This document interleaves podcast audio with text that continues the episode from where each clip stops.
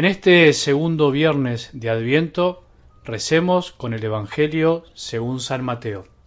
En el nombre del Padre, y del Hijo, y del Espíritu Santo. Jesús dijo a la multitud, ¿Con quién puedo comparar a esta generación?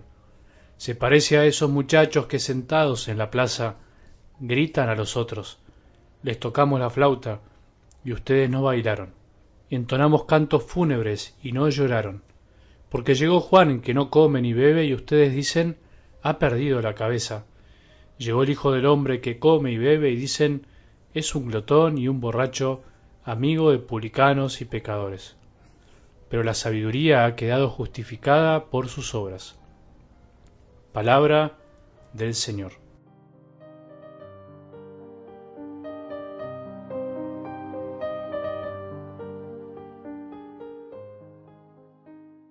Empezar este viernes buscando escuchar con más corazón la palabra de Dios es caminar hacia la conversión que se nos proponía en esta semana.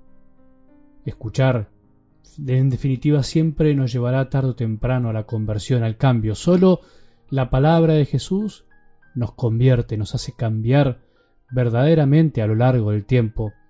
Es cierto, no es magia, es un proceso arduo y constante, ese es el camino del que sabe esperar, del que sabe que las cosas de Dios son cuestión de esperanza y paciencia. Por eso te aconsejo que a veces escuches el audio de la lectura del Evangelio, que lo detengas, que lo pongas en pausa, que lo apagues y que reces por tu cuenta. O sea, que te preguntes, ¿y para mí qué significa esto que acabo de escuchar? ¿Qué me dice a mí mismo? Y después escuches el comentario que a mí me sale decir cada día. Es bueno que vos te preguntes primero, ¿qué dice el texto de hoy? ¿A qué se refiere? Después de hacer ese trabajo podés preguntarte, ¿y a mí qué me dice? ¿Qué me dice en este momento concretamente? Y finalmente, ¿qué le digo a mi Padre, a Jesús, al Espíritu Santo, a María? ¿Qué me sale del corazón? ¿Qué sentimientos afloran?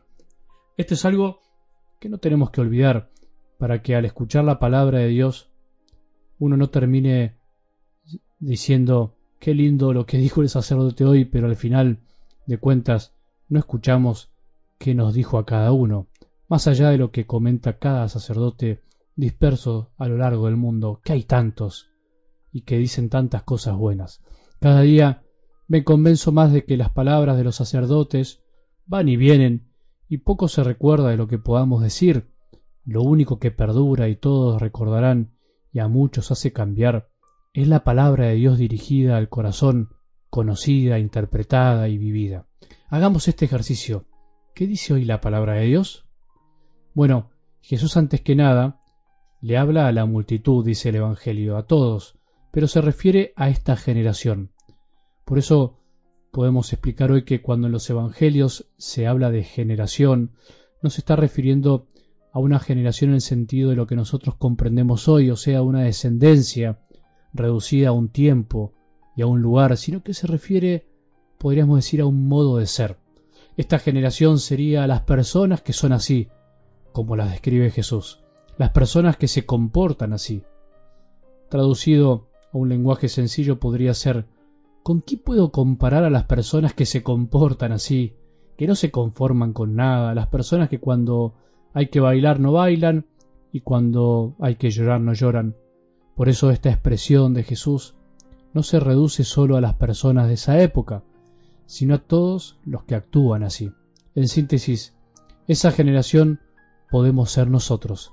Jesús pone dos ejemplos concretos y extremos, los que se los invita a bailar y no bailan, y a los que tienen que llorar y no lloran, para contrastar finalmente que lo que dijeron de Juan el Bautista, que estaba loco por ser austero, y lo que decían de él mismo, que era un glotón y amigo de los pecadores. En definitiva, Jesús, de algún modo, los confronta y los critica por no conformarse con nada, ni con una forma de ser ni con la otra. No saben encontrar los signos de Dios, ya sea en Juan el Bautista ni tampoco en el mismo Jesús. Dicho de otro modo, eso quiere expresar el texto. Tratar de dilucidar qué dice el texto antes que nada de algo del Evangelio de hoy nos ayuda a evitar lo que llamamos en Argentina, por ejemplo, el guitarreo, o sea, Muchas veces guitarreamos los que explicamos la palabra de Dios, por supuesto, porque no dejamos que la palabra de Dios nos diga lo que nos está diciendo, aunque parezca obvio. Hablamos de lo que nosotros pensamos previamente que hay que hablar y nos olvidamos que lo primero que tiene que hablar es la palabra de Dios. Sacamos una frase de contexto o bien le ponemos una idea nuestra la palabra de Dios y le obligamos que diga lo que nosotros estamos pensando. Esto es más normal de lo que parece, muy sutil en muchas predicaciones y no todos se dan cuenta. Ahora, ¿qué nos dice? Obviamente que esta parte es fundamentalmente personal, pero es lo que diariamente con ejemplos, con preguntas, intento aportar cada día al comentar el Evangelio. En realidad es lo que todo sacerdote intenta hacer en cada sermón, en cada homilía. Deberíamos ayudar a dar pistas sobre lo que nos dice, pero solo pistas, y cada uno debería hacer su camino. ¿No será que nosotros también, con nuestras actitudes frente a las cosas de Dios, a la iglesia y al mundo, nos parecemos a esos muchachos de la plaza que están sentados y no se conforman ni con una cosa ni con la otra? ¿Qué pretendemos? ¿Que Dios nos hable solo a través de las cosas que nosotros queremos o dejamos que nos hable finalmente como Él quiere? Él puede hablarnos de cualquier manera. Él es Dios. Tenemos que dejar que sea Dios. Puede hablar por medio de un hombre como Juan el Bautista en medio de la austeridad o puede hablar por medio de alguien que come y bebe con los pecadores. Puede hablarnos en las mejores de las misas donde me siento más partícipe o puede hablarnos viajando en el tren. Puede hablarnos durante una adoración o sirviéndole un plato de comida a un necesitado. Puede hablarnos por medio de nuestros familiares, amigos o tal vez del peor de los enemigos. Esto pensémoslo en nuestras vidas, personalmente y concretamente. ¿Qué pretendemos de Dios?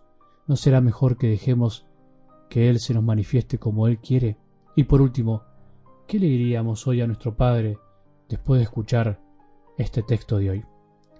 Que tengamos un buen día y que la bendición de Dios, que es Padre misericordioso, Hijo y Espíritu Santo, descienda sobre nuestros corazones y permanezca para siempre.